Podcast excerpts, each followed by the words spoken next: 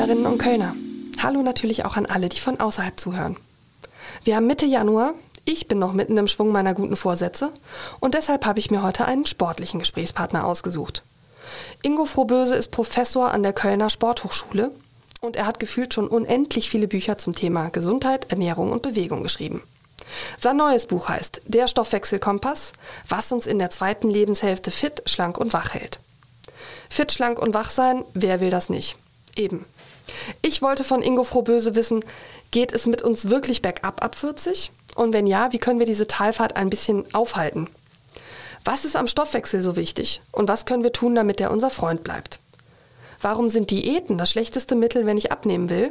Und was mache ich stattdessen? Ist ein Glas Wein pro Abend okay? Oder spare ich mir lieber drei Gläser für einen Abend auf? Ingo Frohböse war um keine Antwort verlegen ich bin nach dem Gespräch um einiges informierter und inspirierter und hoffe, Ihnen geht es genauso.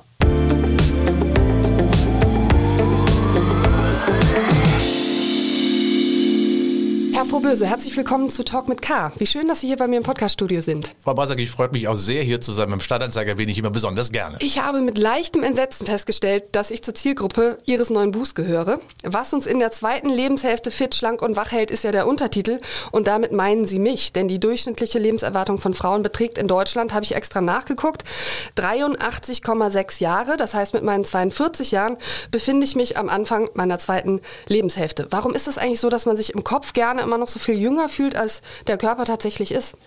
Ja, wissen Sie, man fühlt sich im Schnitt sogar 13 Jahre jünger. Das hat mal eine Statistik herausgefunden. Das ist, glaube ich, auch gut so, weil das ein bisschen optimistischeren Blick auf die Zukunft in irgendeiner Form wirft. Und ich denke immer noch, ich bin so 30.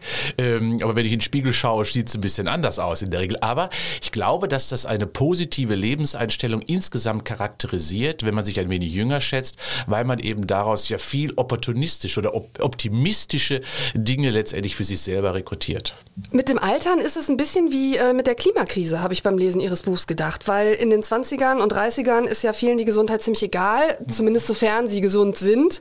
Ähm, das heißt, man geht feiern, man trinkt viel zu viel Alkohol, man isst Fertigpizzen en masse, ist aber noch schlank und fühlt sich insgesamt super. Und irgendwann mal erfindet man dann lauter Ausreden, warum man heute nicht joggen äh, kann, warum man ab und zu mal weiter rauchen kann, weil die Auswirkungen, die treten ja erst viel später auf, nämlich ab 50 in der Regel. Und wenn sie dann auftreten, sind wir allerdings unmittelbar selbst betroffen. Ähm, und viele Schäden werden auch nicht mehr unbedingt reparabel sein. Sind Sie einverstanden mit meinem Gedanken? Ja, leider ja. Und das ist wirklich so, dass wir natürlich hier auch in Deutschland, insbesondere im westeuropäischen System, auch des Medizinsystems so geprägt sind, dass wir immer nur nach Krankheiten suchen. Wir suchen aber letztendlich nicht nach den ersten Anzeichen, dass sich etwas verändert. Die beachten wir gar nicht. Oder wir finden so tolle Ausreden wie ich bin schon alt geworden. Aber das hat letztendlich doch immer eine Konsequenz. Und ich erzähle mal eine ganz kleine Anekdote dazu. Ich war mal äh, in China unterwegs und durfte da mit einem Kardiologen in einem großen Raum, wo 35 Menschen saßen, ältere, ähm, quasi so die ersten Diagnostiken sehen. Die haben ja eine andere Medizinphilosophie. Die gucken ganz früh eben nach Problemen. Und der fummelte immer jedem mal Ohrläppchen rum. Da habe ich gedacht, was macht denn der da? Und dann sagt er ja so, na, ihr drei dürft mitkommen und mit denen hat er die klassischen Standarduntersuchungen des Europäers gemacht. Und dann sagt er mir, ja, es gibt viele Anzeichen, die im Körper schon so frühzeitig Veränderungen darstellen, die aber noch nicht Krankheit sind, die aber Veränderungen da sind. Wenn man darauf reagiert und an der Qualität des Ohrläppchens, hat er gesagt, erkenne ich die Qualität des Blutsystems, weil je flexibler das ist, umso besser ist die Versorgung des Körpers auch insgesamt. Und das finde ich eine tolle Philosophie. Früher hingucken, das lohnt sich nicht nur in der Medizin, sondern bei uns selbst auch. Kann ich das jetzt an meinem eigenen Ohrläppchen auch selbst machen? Ja, natürlich. Und vor allem ist das sozial total interessant. Wenn Sie das in der Familie mal machen, spüren Sie die unterschiedliche Qualität von Ohrläppchen. Das kann man verspüren. Ist, wie gesagt, bei uns nicht evident. Natürlich kann man sagen, das wird bei uns nicht funktionieren. Aber die Denke ist eine andere und die finde ich total schön. Und die zeigt auch, dass wir alle ein wenig sensibler, aufmerksamer, achtsamer auf uns achten sollten und nicht alles wegwischen. Ist ja nochmal alles gegangen. Nee, Anzeichen äh, anschauen. Was heißt das eigentlich? Jetzt haben Sie das Kölsche Grundgesetz ja gerade schon äh, angesprochen. Es gibt ja noch ein anderes Nix blieb wird war. Das gilt ja auch für den Körper. Äh, das ist in Ihrem Buch zu lesen. Ähm, ab 40 setzt da so eine ziemliche Verfallsgeschichte ein. So würde ich das jetzt interpretieren. Geht es ab 40 mit uns steil bergab? Ja, es gibt bei einigen Parametern sogar noch früher bergab. Schauen Sie mal, Kinder sind mit ab vier Jahren am beweglichsten. Danach wird es steifer. Äh, das bedeutet also schon ganz schön früh. Das heißt also, wir haben Veränderungen, die sich sehr, sehr frühzeitig einstellen. Reaktionsschnelligkeit Geschwindigkeit äh, ab 23, 24 werden, wir langsamer einfach. Wir können der Bahn nicht mehr so schnell hinterherlaufen.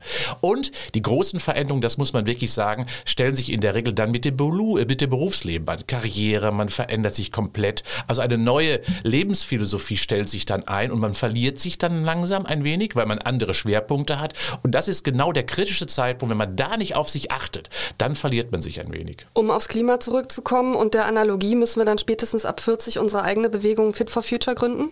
Oder ist das schon zu spät? Na, sagen wir so, äh, das fände ich toll, wenn das gehen würde. Das heißt, äh, erstmal sollte jeder seine eigene Revolution stattfinden lassen, äh, indem er sagt, okay, ich verändere meinen Organismus und mich insbesondere gedanklich dahingehend, dass ich mich jetzt endlich mal um mich selber kümmere. So früh wie möglich. Vorher haben die Eltern es ja getan und dann bin ich in einem System gewesen, wo es auch viel mit mir gemacht wurde. Aber mit 40 hat man Selbstverantwortung zu übernehmen und das finde ich revolutionär und dementsprechend ist das erstmal meine eigene Community, die ich gründen würde und wenn wir uns dann zusammentun, dann fällt es natürlich leichter. Wenn ich Ihr Buch lese, dann denke ich, okay, es beginnt dann ein Stück weit die tägliche Sisyphus-Arbeit. Also es geht mit uns bergab und wir müssen den Stein ab jetzt jeden Tag wieder hochrollen. Ist das äh, ein richtiges Bild? Ja, so muss man das sehen, dass wir natürlich Alterungsprozesse nicht komplett aufhalten können. Die kommen nun mal. Wobei das Altern eben, und das ist die wichtige Botschaft, die ich auch, glaube ich, mit meinem Buch rüberbringen sollte, eben keine Krankheit ist. Sondern Alter ist vielleicht ein ganz guter, sinnvoller Prozess des Lebens. Und ich nenne das ja auch bewusst die zweite Pubertät. Wenn mit der ersten Pubertät, die definieren wir ja auch nicht als Krankheit. Es ist eine Veränderung. Und genau diese Veränderung sollen wir akzeptieren. Die geht natürlich in bestimmten Dingen vielleicht mit Einbußen Verlusten einher. Aber wir sollten auch die Stärken sehen. Hurra, wir werden älter. Denn da drin steckt viel. Ein Beispiel. In einem Gehirn eines 70-Jährigen stecken etwa 400 Prozent mehr Wissensinformationen als in einem Gehirn eines 20-Jährigen. Da ist so eine Ressource, die ist doch wunderbar. Wir können sie vielleicht nicht körperlich ausleben, aber geistig sind wir unbedingt auf Höchstleistung quasi getrimmt. Jetzt wird in unserem Körper ja unablässig repariert, aufgebaut, mhm. geschrubbt. Das ist ja wie beim Kölner Dom, so ein fantastisches Bauwerk, was nie ja. beendet ist. Ähm, Sie haben gerade die Gehirnzellen oder das Gehirn eines 70-Jährigen angesprochen. Es gibt ja auch den Bereich, wo man sagen muss, was fort ist es fort. Also Gehirnzellen zum Beispiel, wenn die einmal tot sind, dann mhm. kommen die auch nicht wieder. Ähm, wo, sagen Sie, kann man sich noch super selbst reparieren, wenn man selbst gegensteuert? Und wo muss man einfach sagen, gut, da kann man nicht viel machen. Also grundsätzlich erst vielleicht mal ganz kurz nochmal zum, zum Gehirn. Ähm, wenigstens kann ich den Verfall aufhalten. Das ist ja schon mal ganz schön. Und wir wissen beispielsweise, dass selbst Menschen, die Alzheimer-Phänomene vielleicht zeigen, die Proteinsynthese oder die Eiweißsynthese des Gehirns funktioniert nicht mehr, wenn sie aber dennoch körperlich aktiv sind, treten diese Symptome gar nicht zutage. Und das ist der große Vorteil. Also Veränderung heißt ja noch lange nicht, dass daraus auch ein Defizit resultiert. Der Körper akzeptiert das, kompensiert das und da ist das Gehirn ein Künstler drin in der Kompensation. Darüber hinaus natürlich äh, verändern sich einige Funktionen, aber eben nicht so dramatisch, wie wir oft meinen. Die Lungenfunktion eines 70-Jährigen ist noch bei 80 Prozent. Äh, die Durchblutung liegt auch noch bei circa 75 bis 80 Prozent. Die Herzleistung, die ist auch noch relativ hoch, die kann je nach Trainingszustand, ganz wichtig, äh, auch noch bei 70 bis 80 Prozent liegen. Wo man ein großes Defizit hat, das ist eine Erkrankung, zu der kommen wir vielleicht später nochmal, das ist der Verlust des Fleisches, der Verlust der Muskelmasse. Wenn ich da nicht ganz aktiv wirklich dran arbeite, dann ist ab dem 40. Lebensjahr quasi ja der Bergabweg schon eingeleitet und das wird dann richtig dramatisch, wenn ich da nicht agiere. Unser Körper, schreiben Sie in Ihrem Buch so schön, besitzt an Rohstoffen eigentlich nichts besonders Wertvolles. Nö. Also jeder Quadratmeter einer Erzmine ist wesentlich äh, wertvoller. Aber wir sind natürlich in der Lage, die fantastischen Dinge zu vollbringen als Menschen. Aber eben auch der Körper mhm. äh, verbringt das jeden Tag. Wo haben Sie bei der Recherche zu Ihrem Buch selbst gedacht, völlig verrückt, was wir eigentlich können? Ja, also äh, letztendlich... Ähm jeden Tag, jeden Tag aufs Neue, weil wir verstehen unseren Körper ja noch gar nicht. Einer meiner Lehrer hat mal gesagt an der Sporthochschule Frohbis, guck mal die Weltkarte. Ja, wo ist Köln? Ja, habe ich gefunden. Und dann sagt er, siehst du, das verstehen wir von unserem Körper, alles andere verstehen wir noch nicht. Wir verstehen die Biochemie noch nicht des Körpers. Wir haben ja erst einige Botenstoffe vor zwei, drei, fünf Jahren erkannt oder die Gene zum Beispiel, die DNA ist ja noch immer noch nicht hundertprozentig entschlüsselt. Also müssen wir sagen, wir müssen noch viel, viel forschen, um den Körper wirklich kennenzulernen. Und insofern, Sie haben ja so ein paar Dinge angesprochen. 70 Liter Tränenflüssigkeit, wer hätte das gedacht, dass der Körper so viel macht? 1,5 Liter Speichel jeden Tag, kann man sich auch kaum vorstellen. Oder dass das Auge sich 100.000 Mal pro Tag neu einstellt auf Farben, auf Licht, auf Dunkelheit. 100.000 Mal, ohne dass wir das merken. Macht es das einfach so, so eine Linse? Ja? Oder dass das Blut sich dreimal im Jahr reinigt denken wir ja auch nicht. Äh, oder dass Knochen alle 15 Jahre einmal komplett rund erneuert sind. Also das sind Leistungen, da ziehe ich wirklich den Hut vor. Das schafft kein Baumeister, kein Ingenieur, das je zu konstruieren. Ich muss bei Filmen immer weinen. Bei mir sind es wahrscheinlich am Ende des Lebens dann mehr. Das, glaube ich auch. Ja, das, das heißt, der, die Produktion, Im Durchschnitt die, Produktion, die Produktion steigt ja mit der, mit, der, mit der Nutzung. Das muss man sagen. Ist ja auch nicht schlimm, weil dadurch das gesamte System ein wenig in Form gehalten wird, selbst bei der Tränenflüssigkeit. Wenn ich jemanden treffen würde und der wird sagen, Mensch, du hast gerade das neue Buch von Herrn Frau Böse gelesen, worum geht's? Würde ich äh, zusammenfassen. Also er sagt eigentlich, dass dein Körper sowas wie das achte Weltwunder ist. Zerstöre ihn nicht, indem du seinen Körper sozusagen mit seine Motoren mit Dreck antreibst und pflege ihn sorgsam durch Bewegung. Wie würde Ihre Zusammenfassung lauten?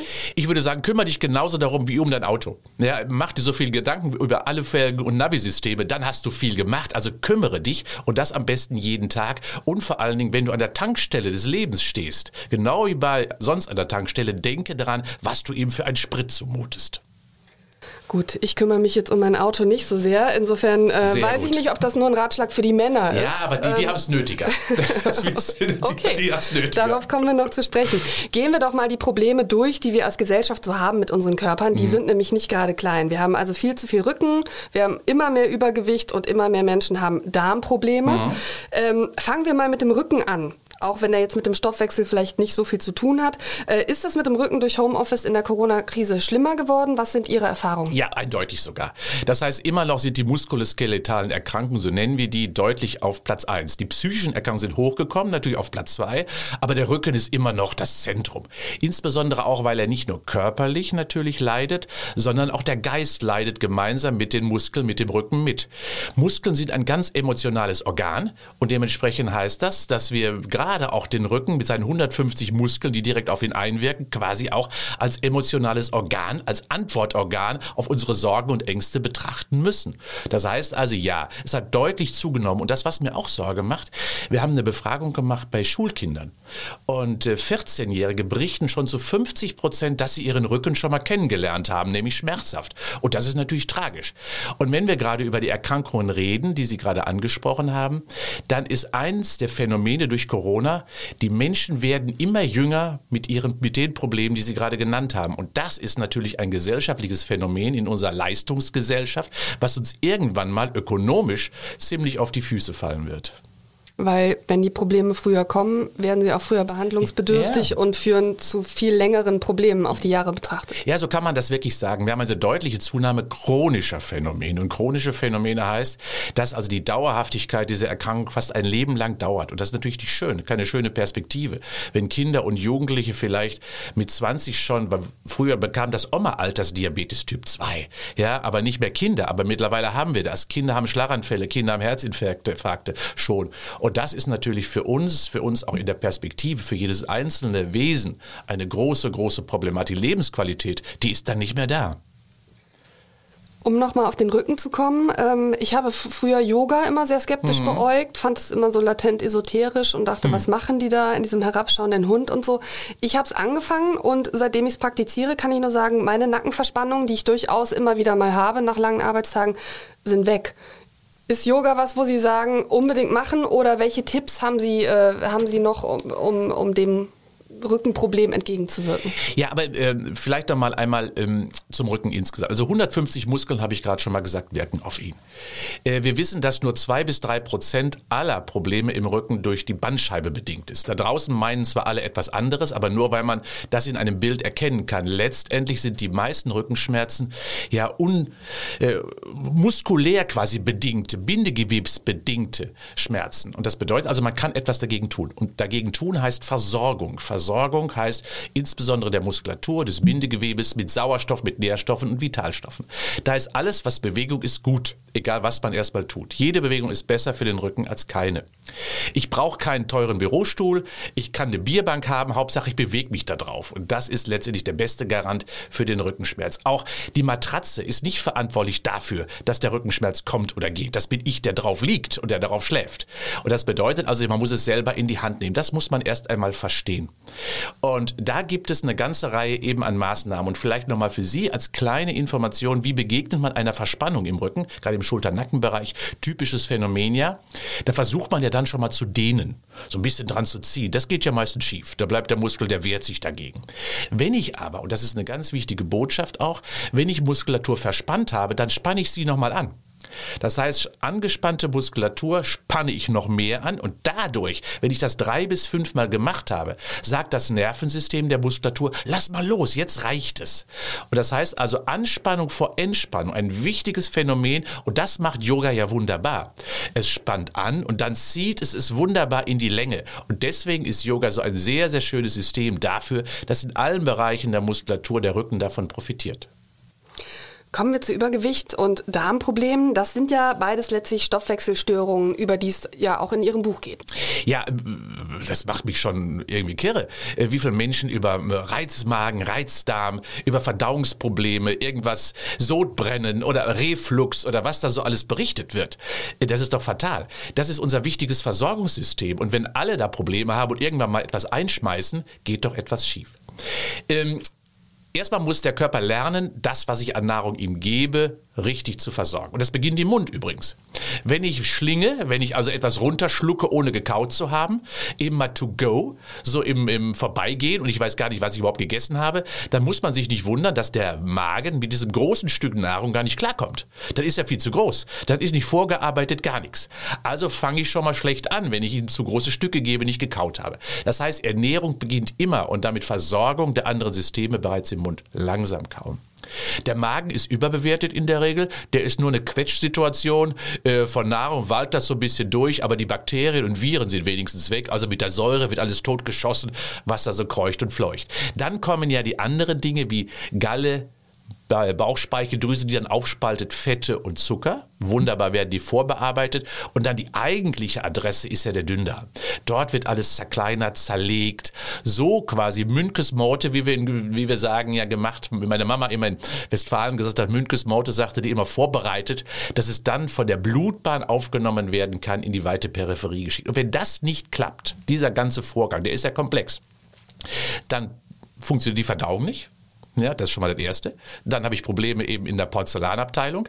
Das Zweite ist, dass dann natürlich auch die Nährstoffe nicht dem Körper zur Verfügung gestellt werden, sondern sie manchmal nur weggespeichert werden müssen, weil es überproportional dann doch viel zu große Bausteine sind und und und. Also insofern ist es so, dass wenn ich nicht richtig erstens mit der Qualität und der Quantität und der Verarbeitung meiner Ernährung umgehe, dann resultieren die ganzen Probleme, die wir gerade haben, nämlich Übergewicht, metabolisches Syndrom, also zu dicker Bauch, Blut Bluthochdruck, Fettstoffwechselstörung, Zuckerstoffwechselstörung. Das resultiert einfach daraus.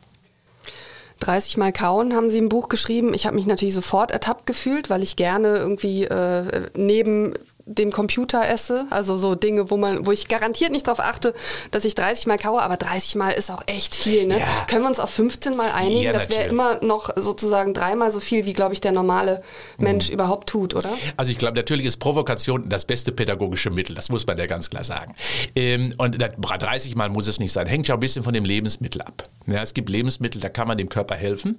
Äh, die, je härter, umso mehr kann ich ihm durch das Kauen helfen. Aber mal so ein Brot morgens mal zu kauen und wenn man das mal 10, 15 Mal gemacht hat, merkt man, da kommen schon die ersten Stoffwechselprozesse ins Laufen. Dann wird das Brot nämlich süß.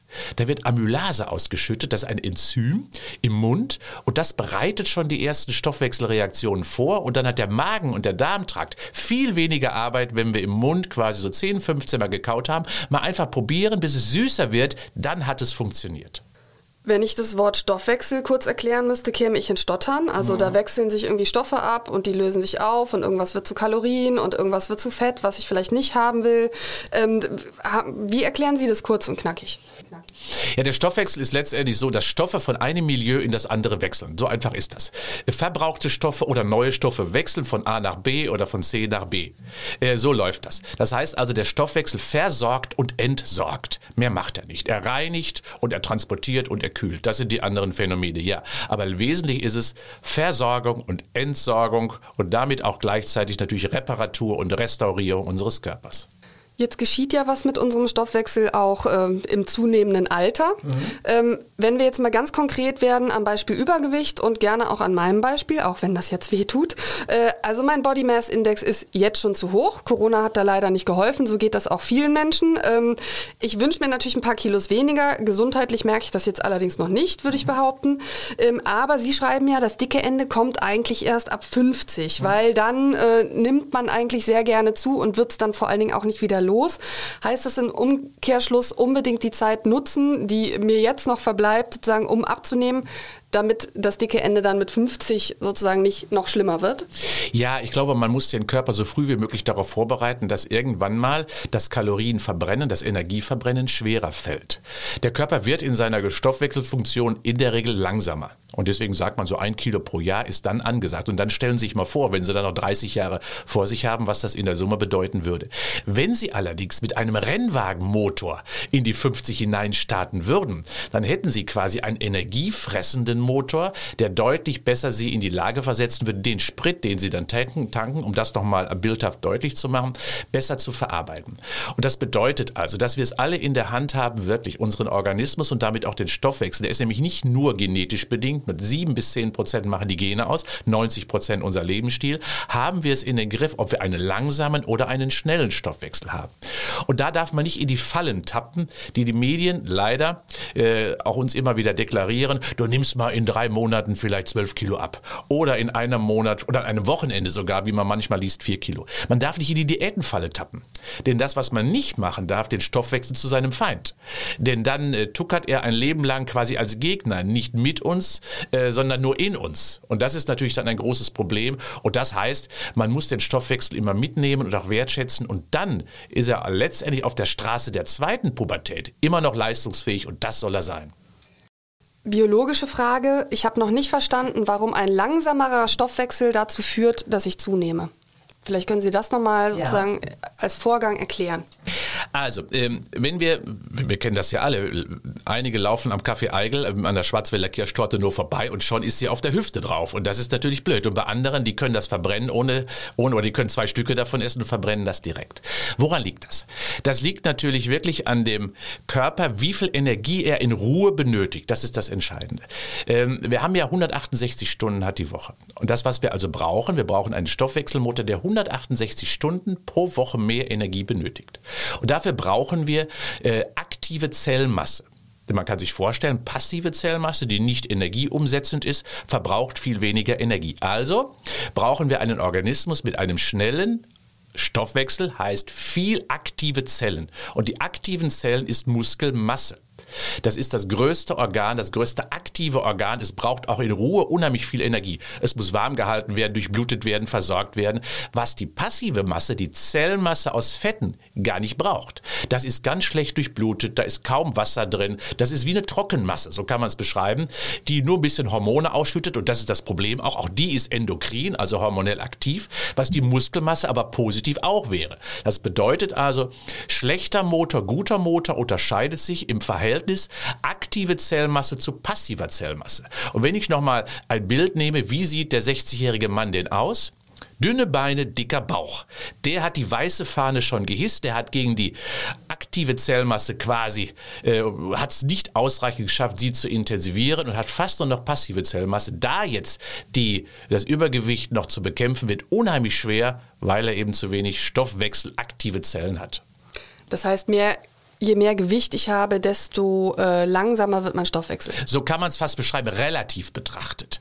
Natürlich ist der 100 Kilo Mann genauso in seiner Kalorienumsatz wie ein 70 Kilo Mann mit einem aktiven Zellstoffwechsel in der absoluten Zahl. Aber relativ betrachtet ist er natürlich viel, viel schlechter dran, weil er die Energie, die er aufnimmt, gar nicht verbrennt. Sie haben eben schon gesagt, Diäten sind Quatsch, ähm, werden in den Medien verbreitet. Also mhm. Sie meinen natürlich die diversen Frauenzeitschriften etc. Ähm, ich, ich hoffe, dass wir als Kölner Stadtanzeiger Nein. das mittlerweile doch deutlich anders handhaben. Ja. Ähm, wie gehe ich es dann am besten an, damit ich keine Jojo-Effekte bekomme? Was muss ich tun? Du musst essen, damit du abnimmst. Wichtige Botschaft. Hört sich erstmal komisch an, aber ist so. Also wir müssen ausreichend essen. Ähm, in der Qualität und in der Quantität. Was bedeutet das? Dass man seinen Stoffwechsel versorgen muss. Versorgen heißt, er muss 36,6 Grad Temperatur schaffen, jeden Tag. Das kostet extremst viel Energie. Denken wir nur mal an zu Hause, wenn wir das schaffen müssen. Also 36,6 Grad Energie. Die Leber muss arbeiten, das Herz muss schlagen, die Niere muss funktionieren, die Durchblutung muss funktionieren. All das kostet Energie. Und wenn ich da drunter bleibe mit meiner Energiezufuhr, da helfen mir keine 1000 Kilokalorien, das suggerieren uns die Medien dort, also die Frauenzeitschriften, wie sie richtigerweise sagen, dann hat der Stoffwechsel nur eine einzige Chance. Es muss alles langsamer gehen. Und dann wird der Stoffwechsel langsamer dadurch, indem ich ihm zu wenig Energie gebe, weil er eben seine Funktion dann nicht mehr aufrechterhalten könnte. Und das bedeutet, dass ich ihn langfristig abwirtschafte, weil der Körper ist zickig. Der bleibt nicht nur während der Zeit der Diät dann in einem langsamen Modus, sondern er denkt sich, hm, was einmal passieren kann, kann auch das nächste Mal passieren. Und dann bleibt er unten. Ich habe mal eine Dame fürs ARD Morgenmagazin betreut. Äh, und die hatte 20, 25 Jahre Diät-Karriere hinter sich, von der einen in die andere in die nächste. Und Frau Bauer, das kann man nämlich messen, die hatte nur noch einen Stoffwechselumsatz in Ruhe von 830 Kilokalorien. Die durfte also, so langsam war der Stoffwechsel, nur noch zwei Käsebrötchen essen am Tag. Alles andere landete auf der Hüfte. Daran erkennt man schon, sie ist quasi von einem Turbomotor hin zu einem Trabi-Motor entwickelt worden durch ihre Diäten. Und das passiert den meisten Menschen da draußen. Die sind wirklich alle diszipliniert, das weiß ich ja. Und sie sagen, ich esse doch gar nicht zu viel. Das ist genau das Problem. Viele essen viel zu wenig, um das eben zu erreichen, dass der Stoffwechsel wieder die Chance hat, nach oben zu kommen. Wie kriege ich den wieder nach oben? Ja, also Essen ist das eine Thema, wie ich gerade gesagt habe. Und das zweite ist, ich muss Muskelmasse haben, also aktive Zellmasse. Ist blöd, weil Muskulatur ist erstmal Feind der Waage. Also Muskulatur ist 13% schwerer als Fett. Sieht erstmal blöd aus auf der Waage, aber Waage einfach mal wegstellen und in den Spiegel schauen. Denn nach einer Woche, nach zwei Wochen Muskelmassentraining sieht man schon klasse aus. Man hat eine Körperstraffung, eine aufrechte Haltung, man merkt Muskelspannung. Ja, und das ist ein wunderbares Gefühl, wenn man dann erlebt, Muskeln können wachsen und das in jedem Alter, egal wie alt ich bin, das auch als Botschaft. Und wenn ich also Muskelmasse habe, setze ich also quasi der Fettmasse etwas entgegen, die der Fettmasse nämlich die Energie entzieht, auch auf der Couch, die 168 Stunden. Und das ist das Entscheidende. Also niemals nur Kalorien verbrennen, dazu dient der Sport übrigens auch nicht, sondern den Körper so zu verändern, dass auch wenn nichts getan wird, mehr Kalorien verbrannt wird und das ist Muskelmasse. Kommen wir gleich konkret dazu, welchen Sport wir machen und bleiben noch kurz äh, bei der Ernährung. Was ich mir dick unterstrichen habe in Ihrem Buch, ist die Sache mit dem Blutzuckerspiegel. Mhm. Also ich hatte da sehr lange, also bis vor kurzem, wenn wir ehrlich sind, so einen klassischen Tagesablauf was auch viele machen, denke ich. Also ich frühstücke, vormittags gibt es dann zwischendurch ein Cappuccino, dann kommt das Mittagessen, dann gibt es nachmittags ein Stück Kuchen, dann kommt das Abendessen und dann gibt es nach dem Abendessen vielleicht auch noch zwei Gläser Wein. Ähm, äh, damit bleibt mein Blutzuckerspiegel eigentlich konstant oben. Und das ist nicht gut, weder für die Gesundheit noch fürs Abnehmen, sagen Sie. Warum? Das ist ein Masthormon, weil Insulin wird ausgeschüttet. Insulin hat ja die Aufgabe, das Blut leer zu machen von den Nährstoffen. Und jetzt das erste Mal, wie Sie richtigerweise beschreiben, wenn Sie dauerhaft immer etwas konsumieren, mümmeln, wie ich immer so schön sage, äh, dann ist es so, dass der Insulinspiegel immer im Körper hoch ist und er mästet immer die Zelle, weil er muss ganz schnell das Blut wieder freimachen. Also seine Aufgabe ist es, schnell die Energie, die im Blut ist, zu speichern. Und damit hat er bei Ihnen ja den ganzen Tag zu tun gehabt, weil Sie haben ja immer etwas zu sich genommen. Und das ist auch etwas, äh, was ich den Menschen gerne da draußen auch mitgeben möchte. Auch flüssige Kalorien sind Kalorien. Und auch ein Cappuccino ist eine Kalorie oder ein Latte Macchiato, auch so scheinheilig sie daherkommen. Es ist letztendlich auch wie eine Limonade oder auch ein Hackebuttentee, äh, der auch ja süß ist, also Früchtetee genauso. Die sind ja immer mit Nährstoffen angereichert. Also, was ich tun muss, ist unbedingt Pausen zu machen, damit eben das Masthormon, wird in der Schweinemast zum Beispiel eingesetzt, Insulin nicht zum Tragen kommt. Bedeutet also, je niedriger der äh, Blutzuckerspiegel ist, umso mehr kann der Körper auf seine Energiereserven zurückgreifen. Und das muss er natürlich tun, wenn ich Energie loswerden möchte. Große Pausen zwischen den Mahlzeiten, das habe ich jetzt auch verstanden. Also lieber drei große oder nur zwei große als fünf kleine Mahlzeiten. Was ist zum Beispiel mit zuckerfreien Kaugummis zwischendurch? Ist super gegen Stress, wenn man so ein Kaugummi kauen kann. Ist das auch was, wo Sie sagen, bleibt der Blutzuckerspiegel leider oben, auch wenn kein Zucker drin ist? ja, sagen wir so. Also es ist, äh, ich habe es natürlich manchmal so ein bisschen Dissens auch mit der Süßstoffindustrie, ja, ist gar keine Frage. Aber grundsätzlich ist erstmal die Motorik ja gut. Motorik ist ja erstmal was Nettes. Man bewegt sich und Kauen ist auch eine Ablenkung natürlich fürs Gehirn, weil äh, Kaumuskulatur und Gehirn ja unmittelbar miteinander zusammenwirken. Wir wissen ja, das Zähneknirschen ist ja ein emotionales Ausleben und das einfach motorisch auszuleben bereits mit einem Kaugummi ist gut. Problem haben wir immer noch so ein bisschen mit dem Süßstoff. Äh, der da drin ist. Das heißt, es muss ja immer noch nach was schmecken. Und da ist Zucker natürlich immer auch etwas, wo wir Geschmacksverstärker quasi äh, ihn quasi dienlich äh, nutzen. Ja, ähm, es ist eben nicht gut, weil es dem Organismus dann trotz allem im Gehirn suggeriert, es muss doch Energie kommen, weil der Körper immer einen süßen Geschmack immer mit Energiezufuhr auch quasi gleichsetzt. Und das bekommt er nicht. Und irgendwann sagt er sich, was ist denn jetzt los? Und dann reagiert er natürlich doch mit einer Kaskade des Stresses, des Adrenalins Adrenalin ausschütten, Blutzucker wird ausgeschüttet. Darauf, dass ich ihn quasi ja getäuscht habe, äh, wird er sauer. Was ist mit schwarzem Kaffee zwischendurch? Ja, das kann man gut tun. Das heißt, schwarzer Kaffee ist wirklich ähm, ein gutes Element dafür zum Beispiel erstmal sich Spaß zu machen, das ist ein Genussmittel. Zweitens äh, wissen wir, dass gerade so in der zweiten Morgenhälfte der Kaffee ja auch wach macht oder nachmittags nochmal etwas wach macht, so ein bisschen stimuliert oder aktiviert und äh, der Kaffee ist auch ein Antioxidantium vielleicht schon mal gehört, Antioxidantium ist ja, dass innerhalb des Energiebereitstellungsprozesses des Körpers immer so kleine zellzerstörende Atömchen entstehen, die das Altern ja auch provozieren sollen. Und auch dagegen wirkt der Kaffee. Also er ist genauso gut gegen Faltenbildung wie teure Cremes, weil er nämlich von innen heraus wirkt. Also deswegen so vier bis fünf Tassen Kaffee jeden Tag ist überhaupt kein Problem, auch für Magen und Darm. Letzte Frage. Ich habe hier den Pfefferminztee im Studio stehen. Da ist ein bisschen Süßholzwurzelextrakt drin, mhm. weil mir fällt es schwer, jetzt drei Liter oder zwei Liter pures Wasser zu trinken. Mhm. Das ist mir einfach zu, zu langweilig. Süßholzwurzel, ist das, ist das besser als. Ja, äh, ja sowas ja. ist okay. Das ist auf jeden Fall. Okay. Das heißt, mhm. also, also immer würde ich zunächst erstmal sowieso sagen, Industrieprodukte wie raffinierter Zucker ist immer schlechter als Süße wie Stevia zum Beispiel auch oder wie auch immer. Äh, Stevia, wie, Stevia aus der Natur, wo wir wissen, okay, das sind biologisch wertige Süßungsmittel. Und Süße muss ja auch sein. Das hat ja viel mit Lebensqualität zu tun. Das ist ja einfach so. Ja, das ist viel besser. Bei Pfefferminztee vielleicht nochmal darauf achten, da sind ja Öle drin. Und diese Öle greifen relativ schnell, wenn man viel davon trinkt, den Schließmuskel der Speiseröhre an äh, und legen ihn so ein bisschen lahmer. Das heißt also auch schon mal den Tee wechseln, wie Variabilität ja sowieso ein Slogan ist, den ich immer wieder nach außen trage. Also Früchtetee weg und ansonsten die Teesorten wechseln ja. und Stevia und Birkenholz, Zucker oder wie die alle heißen, ja. ist besser als Natren. Ja, natürlich. Okay, Gar keine Frage. gut. Ähm, kommen wir zum Frühstück. Ich mhm. ähm, habe so eine tolle Smoothie-Maschine, habe mir immer jeden Morgen eine Banane, einen Apfel, Hafermilch gemacht, habe jetzt gelesen, Fruchtzucker ist auch nicht so toll, äh, wie man meint, bin jetzt umgestiegen auf zwei Spiegeleier. Wie, äh, was machen wir zum Frühstück? was ist die bessere Alternative? Ja. Ähm, Wie machen Sie es? Also vielleicht nochmal eben ganz kurz zu, zu, zu diesen äh, Smoothies. Die sind grundsätzlich gut, um äh, uns mit Vitaminen zu versorgen. Ich würde sie aber mittags zu mir nehmen. Mhm. Ähm, weil mittags ich natürlich den größten, die größte Bearbeitungsmöglichkeit habe, mit Vitalstoffen und Nährstoffen umzugehen. Ähm, der Fruchtzucker ist in der Tat ein Problem. Also deswegen sind die grünen Smoothies, die Gemüsesmoothies mir lieber als die Obstsmoothies.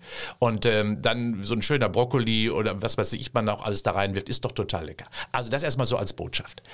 Ähm, morgens energiegeladen in den Tag starten, das so sage ich das immer. Und auch da machen viele großen Fehler. Die starten ohne Energie in den Tag. Wie soll man ein Auto fahren ohne Energie? Äh, das ist auch zu wenig konsumiert. Und dementsprechend muss man sich nicht wundern, dass der Körper dann eben äh, in einen Rhythmus fährt, der eben nicht stoffwechselaktivierend ist. Also ich würde immer mit einem Frühstück starten innerhalb der ersten zwei bis zweieinhalb Stunden des Tages. Das muss nicht morgen um sechs sein, kann auch um acht sein. Aber auf der Straße des Lebens muss ich mit Energie starten. Das heißt Kohlenhydrate oder Fette. Und begleitend natürlich immer mit Protein. Und je älter wir werden, und das machen sie richtig, je älter wir also werden, umso mehr müssen wir auch mal auf die Proteinzufuhr achten. Und das Ei ist ja nun mal eine der besten überhaupt Qualitäten der Zufuhr von hochwertigen Eiweiß. Ich mache morgens immer, ich starte immer mit einer Müsli-Portion mit unterschiedlichen Qualitäten, die ich mir da rein tue. Äh, ich tue Kürbiskerne rein, ich tue Hanfsamen rein, die Leinsamen, äh, Weizenkeime. Äh, da ist übrigens gibt ein neues Produkt, Spermidin heißt das. Spermidin, verlangsamte, ist, kommt nicht von dem klassischen Wort, was wir uns so gerade vorstellen. Nein, äh, es ist letztendlich ein Stoff, der Alterungsprozesse verlangsamt und äh, mittlerweile doch auch in bestimmten ähm, ja, wissenschaftlichen Studien auch sehr gut belegt wurde. Also das, da sollte man darauf achten. Und ich nehme Haferflocken. Das mache ich seit meinem ersten Lebensjahr, so habe ich das Gefühl quasi, Mama mir das gemacht. Das nehme ich morgens und dann esse ich immer meistens ein bis zwei Dinkelbrötchen oder Dinkelscheiben äh, mit Gemüsecreme. Wonach schmeckt denn Spermidin und wo kann man das kaufen? Das schmeckt da gar nichts. Okay. Ähm, und das kann man mittlerweile in Kapseln kaufen, ähm, ist aber zu teuer. Ich würde, es, würde jedem empfehlen, das äh, über Weizenkeime zu kaufen. Weizenkeim ist ein Bioprodukt, das ist also quasi der, die Hülle des Kerns des Weizens. Ähm, ist auch unabhängig, völlig unabhängig, ob Glutenverträglichkeit oder nicht, weil es ist die Hülle. Und äh, dort steckt alles drin, was der Organismus so braucht. Und unter anderem auch Spermidin. Es ist die beste natürliche Quelle des Spermidins und anderer Vitalstoffe. Kosten Kilo Bio ungefähr 12 Euro. Da kommt man mindestens vier bis sechs Wochen mit aus. Zwei Esslöffel morgens in den Joghurt gerührt, in den Quark gerührt, ins Müsli gerührt. Das ist eine wunderbare Lebensqualitätssicherungs-Lebensmittelstrategie. Äh, und das dann mit Joghurt, weißem. Ja, sowas. Also irgendwie sowas. Also mit richtigem Naturjoghurt. Also nicht mit rotem, sondern wenn dann mit Naturjoghurt. Ich, ich rühre es mir ins Müsli immer ein mit meinen Haferflocken gemeinsam. Ist völlig geschmacksneutral. Fett ist nicht der Feind, obwohl er jahrelang Nö. als Feind galt. Kohlenhydrate sind der Feind. Wie konnte sich die Wissenschaft da so vertun? Na, tu, vertut sie sich doch gar nicht. Das macht doch die Industrie, äh, dass, dass sie plötzlich das Kohlenhydrat so äh, quasi in den Mittelpunkt drückt. Nein, wir haben drei Makronährstoffe. Das ist das Protein, das ist das Fett und das Kohlenhydrat. Die sind alle gleichberechtigt, alle gleichberechtigt gut. Und gerade treibt man eben das Kohlenhydrat durchs Dorf, ja, nachdem man das Fett jahrelang gemacht hat. Fette sind gut, wichtig, Fette thermoisolieren, Fette sind wichtig für Stoffwechselprozesse, geben uns Energie, sind wichtig für die Bearbeitung bestimmter Vitamine, auch ganz wichtig, EDK-Vitamine, kann man sich merken, EDKA. Dafür sind Fette dringend notwendig, also wer jetzt Vitamin D nimmt zum Beispiel, das geht nur mit Öl äh, oder mit Fetten, sonst wird das nicht bearbeitet. Das gleiche gilt fürs Kohlenhydrat Kohlenhydrat auch. Kohlenhydrat ist, darf man nicht reduzieren nur auf Zucker ja, auf den einfach industriell geprägten Zucker. Dann nehmen wir natürlich über die Limonaden, über die Süßigkeiten viel zu viel zu. Aber ansonsten ist das Kohlenhydrat der Mastersprit der körperlichen Leistung und der geistigen Leistung. Nicht umsonst funktioniert das Schokolädchen so gut, wenn wir vom Computer sitzen. Ja, wir brauchen das Kohlenhydrat für die Leistung und deswegen heißt es ja, Kohlenhydrat ist genauso bedeutsam, nur abends eben nicht. Das kommt darauf an, wann esse ich. Und dementsprechend sage ich immer, Kohlenhydrate besser morgens, mittags vielleicht, aber abends den Finger beim Italiener aus dem Brotkorb lassen, das macht auch Sinn, denn abends braucht der Körper diese Energie eben nicht mehr. Wenn es darum geht, Kohlenhydrate zu reduzieren, da werden dann oft als Alternativen Fisch genannt oder Fleisch genannt. Ähm, Sie sind ja zum Beispiel großer Fischfan, mhm. ähm, was ja aber aus Umwelt- oder mhm, genau. Tierwohlaspekten leider auch nicht der Weisheit letzter Schluss ist. Was sollen denn Vegetarier essen, damit die jetzt nicht nur auf Nudeln und sonstiges zurückgreifen müssen? Ja, wir wissen ja zum Glück sind äh, viele ähm, Lebensmittel ja doch doppelt, also mit Maschinen Makronährstoffen ausgestattet, so kann man sagen. Sie haben meistens Kohlenhydrate, Fette und auch Proteine, manchmal sogar alle, meistens sogar alle drei. Das bedeutet also, wenn ich zum Beispiel Veganer oder Vegetarier bin, gibt es erstmal Soja- oder Tofu-Produkte, sehr schöne Quellen, gerade was die Proteine betrifft. Äh, oder so eine Edamame, eine, wo die Sojabohne, eine klassische, hochwertige äh, Qualität in Protein. Und wenn ich beispielsweise dann wieder auf der anderen Seite auf Linsen gehe oder auf Kichererbsen oder auf Bohnen gehe, äh, dann sind das doch so tolle Quellen von Kohlenhydraten und von Protein. Da bin ich hundertprozentig sicher, dass ich das safe bin, selbst wenn ich Sportler bin. Denn Sportler gibt es mittlerweile auch eine ganze Reihe an Veganern und die brauchen Kohlenhydrate für ihre Leistungsfähigkeit und das funktioniert wunderbar. Und was hat es jetzt mit den ominösen Ballaststoffen aus sich? Das fällt mir meistens immer nur bei Knäckebrot ein, weil da steht es auch auf der Verpackung. Ähm, warum muss ich davon essen und wenn ja, am, wann am besten? Also grundsätzlich vielleicht auch das nochmal. Kohlenhydrate ist Ballaststoff. Okay, ist Protein. das gehört zusammen. Ja, also mhm. Kohlenhydrat ist Ballaststoff. Das heißt also, ohne Kohlenhydrate habe ich Schwierigkeiten, Ballaststoffe zu essen. Also ich brauche ungefähr 80 Gramm Kohlenhydrate, um meine gesamten Ballaststoffe insgesamt zu füttern. Das reicht schon mal. 80 Gramm Ballaststoffe und Kohlenhydrate kriegt man relativ schnell zusammen. Auf der anderen Seite, wenn ich das eben nicht so mag, kann ich auch andere Stoffe eben äh, essen, weil Pflanzen, insbesondere Gemüse beispielsweise, ja sehr, sehr viel Salate, auch sehr, sehr viel Ballaststoffe eben, tote, nicht vom Körper verdaubare Materialien, so kann man es praktisch beschreiben, äh, nutzen darf. Das ist das Ballast äh, oder der Ballast und da etwa 80 bis 100 Gramm pro Tag und dieser hat eben den großen Vorteil, dass er reinigend wirkt, dieser Ballaststoff im Organismus, nimmt vieles also mit, gerade im Darm und zum Zweiten eben auch insgesamt die Darmtätigkeit stimuliert. Äh, weil es eben nicht verdaubar ist, heißt es also quasi, es muss raus. Und das bedeutet, es beschleunigt also quasi Versorgungs- und Entsorgungsprozesse. Intervallfasten ist eine Methode, äh, die gerade in aller Munde ist. Ich habe das probiert und ich kann nur sagen, in der Woche, also wenn ich arbeite, klappt das bei mir überhaupt nicht. Also wenn ich bis zwölf nichts esse, werde ich, werde ich ganz wild. Ähm, und ab 18 Uhr dann nichts mehr zu sich zu nehmen, ist sozial jetzt nicht so verträglich, mhm. finde ich. Was empfehlen Sie denn dann? Am Wochenende dann erst mittags einsteigen? Nee, sehen Sie, da haben Sie schon die Lösung für sich selber gefunden. Morgens essen und abends essen. Das ist ja eine Lösung. Ist ja auch eine Form des Intervallfastens. Ähm, Sie frühstücken morgens um acht und essen abends um acht, haben zwölf Stunden Pause. Auch das ist Intervallfasten. Das bedeutet also, man ist nicht festgelegt auf die Tageszeit. Idealerweise ist es wirklich in der Regel so, morgens und mittags oder morgens und abends. Das wäre die richtige Strategie. Und ich mache es in der Regel meistens morgens und abends, indem ich mittags dann nicht zu mir nehme. Und elf Stunden Pause, dann sind wir sowas von nüchtern und leer und gereinigt das reicht dicke aus. Insbesondere dann, wenn ich dann auch nur Wasser zu mir nehme und den Körper bei der Reinigung auch gleichzeitig unterstütze. Ich habe auch, wie Sie schon sagen, so ein paar Probleme damit, dazu sagen, 18 Stunden mal nicht zu machen. Ja, das finde ich auch nicht gut. Und wer wirklich einsteigt in das Intervallfasten, dem würde ich wirklich sagen, mach doch vier bis sechs Stunden Pause. Auch das ist Intervallfasten. Zwar etwas kürzer, total sozial verträglich, man kann sogar mittags in die Kantine gehen, nicht so viel, nicht so üppig, aber dann wirklich sechs Stunden auch mal Ruhe zu lassen im Organismus, dann reinigt er schon, denn die meisten Nährstoffe sind wirklich verarbeitet in dieser Zeit, außer ich esse eine dicke, fette Gans, aber ansonsten ist alles schon durch. Fünf Tage normal essen und zwei Tage nur 500 Kalorien lautet eine Ihrer Empfehlungen. Jetzt sind ja 500 Kalorien nicht viel. Mhm. Welche Kalorien würden Sie dann konkret empfehlen an dem Tag? Äh, also ich würde auf jeden Fall auf Proteine erstmal gehen, weil Proteine der wichtigste Baustoff ist und der Körper braucht natürlich bestimmte Baustoffe jeden Tag und da sind die essentiellen Aminosäuren, die der Körper nicht selber bauen kann, äh, die wichtigsten. Das bedeutet also, dass ich zum Beispiel auf Eierprodukte dann setzen würde, beispielsweise, weil die sehr hochwertig sind oder eben für die Veganer, wie ich gerade schon mal über Edamame, fast gleichwertig zu setzen. Und das bedeutet, verschiedene Quellen an Proteine zu mir zu nehmen, wäre die genau die richtige Strategie. Körperenergie kann er fast selber herstellen herstellen. Meistens, wir haben genügend Fette, wir haben auch ein bisschen Kohlenhydrate im Muskelspeicher. Deswegen, wenn schon gespart wird, dann eben nicht an den Proteinen. Bewegung, Bewegung, Bewegung lautet Ihr Mantra und das ist bei einem Sportprofessor, der ein Zentrum für Gesundheit durch Sport und Bewegung leitet, ja auch wenig verwunderlich. Sie sagen, man braucht es, es reicht nicht allein, sich gesund zu ernähren. Ich stelle jetzt im Winter fest, dass man ein kleines Motivationsproblem hat. Also wenn ich aufstehe, ist es noch dunkel, wenn ich von der Arbeit komme, ist es dunkel. Es scheint dann manchmal einfach unüberwindbar, dann nochmal eben aktiv zu werden. Was empfehlen Sie gegen dieses Winterloch? Also äh, erstmal vielleicht auch nochmal hier ein Spruch, warum ist mir das so wichtig? Es gibt einen eindeutigen Spruch, was genutzt wird, entwickelt sich, was ungenutzt wird, das verkümmert. Und das können, da können wir die weiße Fahne hissen und sagen, oh, das ist dann eben so, aber dem gebe ich mich nicht hin. Das heißt, äh, das ist das Schöne daran, dass der Körper in jeder Altersspanne immer die Möglichkeit hat, durch körperliche Aktivität und Sport seine Leistungsfähigkeit zu erhalten. Und dem sollten wir immer uns auch stellen und offen gegenüberstehen. Daran erkennen wir nämlich, es lohnt sich. Und allein diese Belohnung, die ich daraus erfahre, ist schon mal die wichtigste Motivation dafür. Es darf keine Qual sein.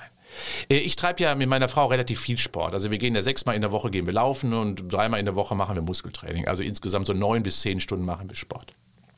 Das ist übrigens nicht viel, wie viele immer sagen. Schauen Sie mal, eine Woche hat 168 Stunden und wenn wir 10 Stunden Sport treiben, bleiben immer noch 158 Stunden über. Und ich investiere 2% meiner Zeit für mich selbst. Hm, habe ich.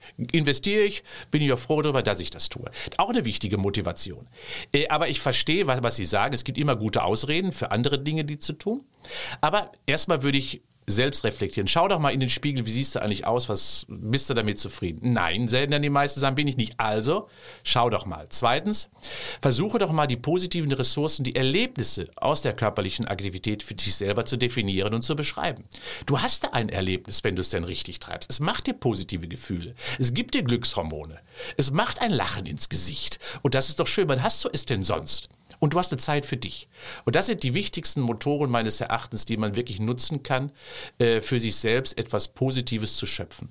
Und eben nicht nur auf den Urlaub beschränkt, wo es uns ja so gut tut, wenn wir uns mal körperlich betätigen. Nein, im Alltag ist es wichtig, im täglichen Alltag das zu integrieren. Und jetzt nochmal auf den Winter gesprochen, ist es besser, dass man sagt, ich zwinge mich dann morgens raus, ähm, ähm, weil es dann noch am realistischen ist und es ja. mir dann den Tag über gut geht. Wie gehen Sie vor, wann gehen Sie joggen? Also ich gehe immer abends. Okay. Ähm, also in der Regel, wenn ich, wenn ich nicht auf Reisen bin, gehe ich immer abends. Äh, aber warum, woran liegt das? Weil ich den Sport eben nicht dafür nutze, besser zu werden, leistungsfähiger zu werden, sondern ich nutze den Sport, um den Alltag zu bearbeiten, runterzukommen, mich wiederzufinden, zu entspannen, zu regenerieren. Und da kann ich natürlich drauf warten auf der Couch. Ja, das funktioniert aber nicht. Und dementsprechend nutze ich quasi die Bewegung als Beschleuniger meiner Entspannung, die dadurch sich viel, viel schneller einstellt. Und wenn, Sie mich fragen, ist es da besser morgens? Ja, ich mache es wirklich sage abends genau, weil ich das Ziel definiere, mich zu entspannen nach einem Alltag. Äh, wenn ich aber den Sport zum Beispiel betreibe, um mich auf den Kölner Marathon vorzubereiten, dann ist es vielleicht morgens sogar besser. Äh, ideal ist natürlich im Winter die körperlichen Aktivitäten in die Mittagszeit zu verlegen, wenn es denn geht, äh, weil ich dann immer noch ein bisschen Tageslicht und Helligkeit bekomme bekomme. Können die meisten nicht. Aber wie wäre es denn, zwar auf den schlechten Kölner Fahrradwegen ein bisschen Rad zu fahren? Auch das sind ja Bewegungspunkte, die man so im Alltag sammeln könnte. Also auch im Winter mit dem Fahrrad zur Arbeit fahren? Ja, warum denn nicht? Es gibt doch Kleidung. Das stimmt allerdings. Auch Handschuhe zum Beispiel. Ja, zum Beispiel. Ja. Und eine Mütze. ja. Wir kommen wieder mal zum Kölschen Grundgesetz. Marit Jod, ever nicht so off. Gilt das auch für den Sport? Ja, äh, ich kenne viele, die es übertreiben, wirklich, äh, die viel zu viel machen, die damit 50 plötzlich anfangen. Oh, jetzt muss ich, muss ich alles nachholen. Das geht auch schief.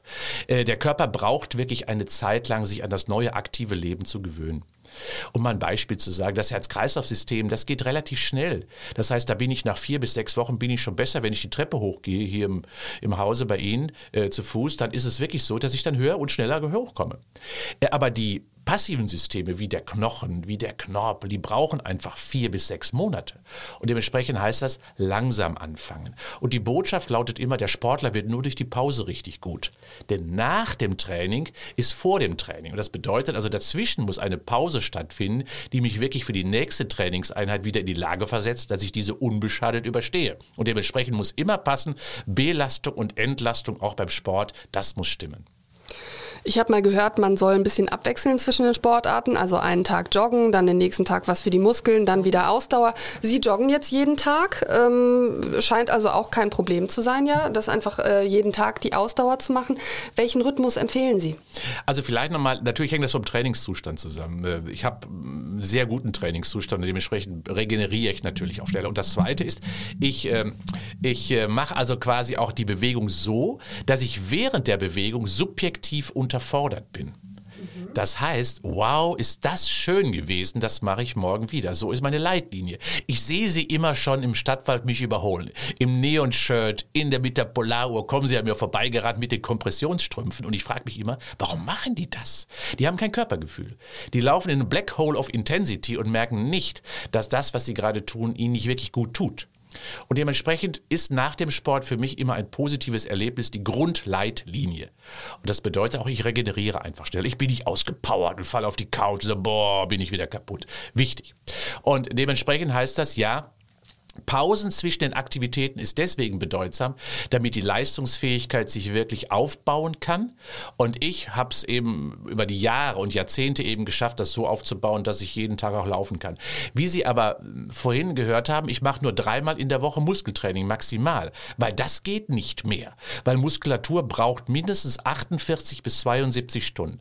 Und dementsprechend als Empfehlung für äh, alle da draußen, zwei bis dreimal in der Woche Ausdauertraining 45 bis 60 Minuten, je länger, umso besser, ruhig, aber langsam. Und ein bis zweimal pro Woche was für die Muskeln zu tun, ist hier die richtige Strategie. Aber je älter man wird, umso wichtiger wird die Muskulatur, umso weniger bedeutsam wird das Ausdauertraining. Warum sind Muskeln so wichtig, außer jetzt für den Stoffwechsel? Also klar, ich nehme ab, wenn ich mehr Muskeln habe. Mhm. Das nehme ich mit. Mein, meinem Rücken geht es gut. Ähm, aber warum ist es im Alter so wichtig, diese Muskeln weiter zu erhalten? Ja, nur er, Muskeln erhalten meine Selbstständigkeit, vermeidet Pflegebedürftigkeit. Das kann, glaubt man zwar nicht, aber wir haben 654 Muskeln. Und wer sonst lässt uns Tasche tragen, Treppe gehen, Freunde besuchen, äh, soziales Leben gestalten, das machen die Muskeln. Die bewegen uns. Und wenn wir nicht mehr aus dem Sessel hochkommen, weil die Muskeln nicht mehr zu meinem Gewicht passen, haben wir ein Problem. Und dementsprechend müssen die Muskeln immer mit dem Gewicht wachsen. Denn sonst haben wir eine Inkongruenz. Mein Bauch wird immer schwerer, meine Muskeln immer äh, weniger leistungsfähig und dann bleibe ich irgendwann im Sessel kleben. Das heißt also, Muskeln sind der Garant unserer Lebensqualität. Das, was wir wollen. Wir wollen ja reisen. Wir wollen ja äh, eben auch unsere Sportaktivitäten, unsere Urlaubsaktivitäten machen. Und da müssen wir uns bewusst sein, dass das eben die Muskeln sind, die das für uns leisten. Also Muskeln sind eben mehr als nur ein Stoffwechselorgan. Wichtig ist auch, dass die Muskulatur eben die Leistungsfähigkeit anderer Organe erhält. Wir wissen erst seit 2007, da hat eine dänische Forscherin, die Bente Pedersen, mal Stoffe gefunden, die nennen wir Myokine. Das sind aus der Muskulatur entstehende Enzyme und Botenstoffe, die andere Organe zu Dingen überreden, äh, die sie normalerweise von alleine nicht tun würden. Das heißt also, es stimuliert das Herz, die Lunge, die Niere, die Leber, wird durch die Muskelarbeit stimuliert und wächst daran. Das heißt also, es gibt eine Kommunikation und Interaktion zwischen Muskel und inneren Organen, nicht nur dem Gehirn und das lohnt sich dementsprechend auch wiederum für unsere Lebensqualität. Ich habe gestern erst eine neue Studie aus Schweden gelesen, die besagt, körperliche Aktivität halbiert das Risiko, auf lange Sicht eine Angststörung zu entwickeln. Sie haben ja angesprochen, dass die psychischen Probleme auch stark aus dem Vormarsch sind. Das heißt, Sport ist auch für die Psyche eine Lösung? Kann eine Lösung sein. Wir sagen es besser so. Ähm, also für mich ist es das beispielsweise. Ähm, je gestresster ich bin, umso mehr hilft mir der Sport. Ist wie ein Ventil. Äh, wenn ich da so mal so eine Stunde meiner Frau zuhöre, wenn die mir sowas erzählt beim Laufen, dann mm, ja, mm, das ist so das, was ich an, an, Kommunikation dazu tue. Aber was das Schöne ist, äh, dann kommt mal so eine graue Wolke reingeflogen, eine Sorge aus dem Alltag, die kann ich gar nicht festhalten. Und nach 20 Minuten so am Gebüsch vorbeigerannt, ist das Leben wieder anders, sieht wieder anders aus. Und das ist das Schöne daran. Denn eine körperliche Unter Unterforderung, also Nichtstun, ist auch Stress äh, für die Biologie. Und dementsprechend heißt das, ich summiere quasi auf meinen psychischen Stress auch noch einen körperlichen Stress. Wenn ich es aber anders mache, dass ich den Körper nutze, psychophysische Regulation nenne ich das immer, also ich reguliere quasi über die Körperlichkeit meine Psyche, dann entspanne ich, wenn ich es denn richtig mache, so gut, dass eben dann auch viel weniger depressive Verstimmungen, Angststörungen oder ähnliches auftauchen. Und nicht umsonst wird ja in vielen Kliniken auch genau das gemacht, indem nämlich dann körperliche Aktivität moderat, nicht stressig, sehr angenehm eben genutzt wird als Therapeutikum. Wir kommen zum letzten Kölschen Grundgesetz für heute und gehen in die Schlusskurve. Trinkst du eine mit? Ich mache gerade alkoholfreien Januar und stelle leider schon jetzt fest, dass ich deutlich fitter bin als sonst. Woran liegt das? Ja, ähm, Alkohol ist ja erstmal ein wunderbares Gut, finde ich schon. Das sollten wir uns auch erhalten. Und so ein Glas Wein am Abend ist wirklich sehr positiv. Äh, aber eben nicht jeden Abend. Und das ist schon mal die erste wichtige Botschaft. Ich möchte das nochmal einmal ganz gerne physiologisch beschreiben. Der Alkohol ist immer ein Gift für den Organismus, auch wenn er noch so barrikähnlich, so rot und so teuer im Eisschrank ewig lange gelagert hat. Er ist ein Gift. Und der Körper gibt diesem Abbau des Giftes immer Vorrang. Und wenn ich jetzt nach einem anstrengenden Tag dann nach Hause komme und mache erstmal eine anständige Pulle auf, ist das falsch. Äh, denn dann hat der Körper eben nicht die Möglichkeit zu regenerieren, weil eben der Alkoholabbau im Mittelpunkt steht. Kleine Rechnung, 0,8 Promille am Abend getrunken kann man ja mal schaffen geht man acht Stunden schlafen. Ungefähr 0,1 Promille baut der Körper pro Stunde ab. Was habe ich? Acht Stunden gepennt, nichts ist repariert, nichts ist regeneriert, weil nur der teure Wein quasi entsorgt worden ist. Und genau das macht ihnen das Problem. Das heißt, die Regenerationsprozesse werden deutlich verlangsamt durch Alkohol am Abend. Und wenn sie sich fitter fühlen, ist das die Ursache gewesen. Dass der Körper nämlich sich mehr um sich selber, um sie gekümmert hat, als um den Abbau des Alkohols. Wenn ich jetzt eine alltagstaugliche Empfehlung Ihnen geben würde, dann würde ich sagen, lieber zwei Flaschen Wein am Wochenende als jeden Abend zwei Gläser, weil das hilft dem Körper letztendlich doch in den Tagen, in denen er wirklich angestrengt arbeitet, in der Woche runterzukommen, zu reparieren und zu restaurieren. Am Wochenende, wo wenig getan wurde, da kann auch mal gefeiert werden. Also das mit dem äh, Glas Rotwein, das man jeden Abend trinken darf, das war ja auch mal so etwas, ja. was äh, viel zu lesen war. Das ist Unsinn? Ja, ich würde sagen, den Körper jeden Tag eben mit Giften vollzustopfen, ist Quatsch. Ich weiß, dass die Südländer das machen. Ja, die, die sind das anders gewohnt offensichtlich, äh, auch anders konditioniert. Aber wenn man das mal biologisch betrachtet, äh, ist das echt nicht gut. Man sollte dem Körper wirklich Pausen gönnen und vor allen Dingen ist dann das Genussmittel auch wirklich ein Genussmittel. Äh, das ist ja etwas Besonderes. Und alles, was eben nichts Besonderes ist, ist ja kein Genuss mehr. Und das bedeutet also, man hat ja damals gesagt, die Franzosen haben das wunderbar geschafft, ähm, dem Rotwein gesundheitliche Werte einzuhauchen. Das ist ja das sogenannte Resveratrol, der rote Farbstoff des Weines. Das war das Argument, jeden Tag ein bisschen Antioxidantien. Ich habe ja vorhin schon mal gesagt, das macht der deutsche Kaffee aber auch. Und insofern kann man das, kann man das ruhig tauschen. Der Effekt ist identisch. Ich habe es für das Gespräch nochmal nachgelesen. Laut WHO-Empfehlung sollen Frauen zum Beispiel nicht mehr als ein 0,1 Glas Wein am Tag oder ein Kölsch trinken. Wenn man das liest, denkt man natürlich, naja, das ist jetzt, äh, da kennt man aber deutlich äh, mehr Leute, die deutlich mehr trinken, oder? Gerade in Köln sind wir ja äh, gesellig. Ja, das finde ich auch schön. Das ist, macht, ja, das macht ja Köln auch so charmant. Äh, und da sind die Grenzwerte natürlich sehr, sehr stark nach unten. Wir wissen aber auch, dass das Positive, keine Alkohol macht auch keinen Sinn. Ähm, denn die Blutgefäße zum Beispiel profitieren sehr stark davon. Also es gibt also eine hohe e- Elastizität und Flexibilität natürlich, äh, die auch durch bestimmte Stoffe quasi hier stimuliert werden. Also man darf nicht schwarz oder weiß immer nur betrachten und immer nur mit erhobenem Zeigefinger, das macht in Köln sowieso keinen Sinn. Nee, das Leben muss immer noch Spaß machen. Ich nehme daraus mit, lieber abends joggen gehen, statt das Glas Wein äh, zu trinken, ja, um Stress abzubauen. Ähm, letzte Frage an Sie. Sie machen jeden Tag Sport, Sie essen Müsli, das Gesunde, natürlich nicht das Zuckerhaltige und so weiter und so fort. Wo sind Sie eigentlich? eigentlich auch nur ein Mensch oder sind sie perfekt? Na, boah, nee, wenn Sie mich kennen würden. Ja, äh, ich gehe mit vielen Freunden äh, sehr gut immer gerne auch essen. Das mache ich wirklich.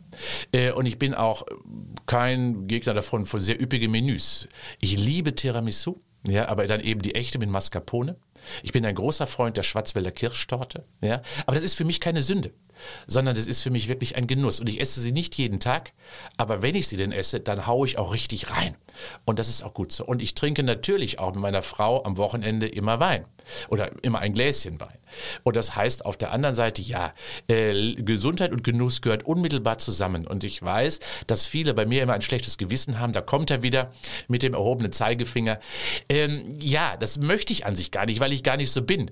Äh, aber ich strahle es offensichtlich aus, aber meine dunklen Schattenseiten, die kennen eben die meisten nicht. Und wenn ich manchmal in einem Kölner Lokal bin, da kommen manchmal wirklich Menschen zu mir und sagen, Herr Professor, wir sind froh, dass Sie auch essen. Das hätten wir gar nicht gedacht. Aber ich tu's.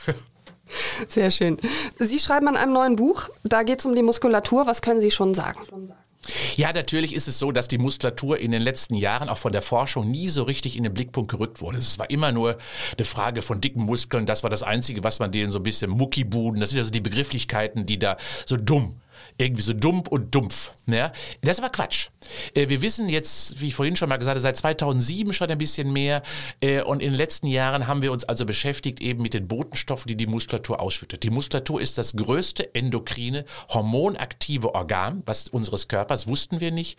Und da sind wir in der Forschung gerade dran, das ein wenig zu entschlüsseln und zu analysieren. Und darüber schreiben wir. Also ich schreibe so ein wenig darüber die Heilkraft der Muskeln ohne Muskeln, was resultiert daraus an Krankheiten und wie können wir durch Muskelarbeit Krankheiten möglicherweise beheben. Dann freue ich mich schon drauf, wenn wir nach Erscheinen Ihres Buchs über Muskeln sprechen. Ich bedanke mich sehr für das informative Gespräch und äh, erzähle Ihnen dann auch beim nächsten Mal, was ich alles so langfristig umgesetzt habe nach der Lektüre Ihres Buchs. Ja, Frau Wasser, freue ich mich, wenn wir uns nächstes Jahr wiedersehen. Äh, ich werde Sie kontrollieren. Wunderbar, danke. Tschüss. Tschüss.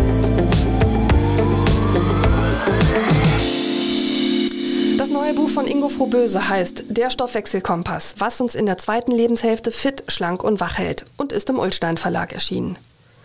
Ich möchte an dieser Stelle noch unseren täglichen Podcast Stadt mit K empfehlen. Dort hören Sie immer ab 17 Uhr die wichtigsten Nachrichten des Tages aus Köln. Mich erreichen Sie per E-Mail. Ich freue mich über Feedback oder Talkgastvorschläge unter sarah.brasak.ksda-medien.de. Bis zur nächsten Folge sage ich Danke, Tschüss und auf Wiederhören.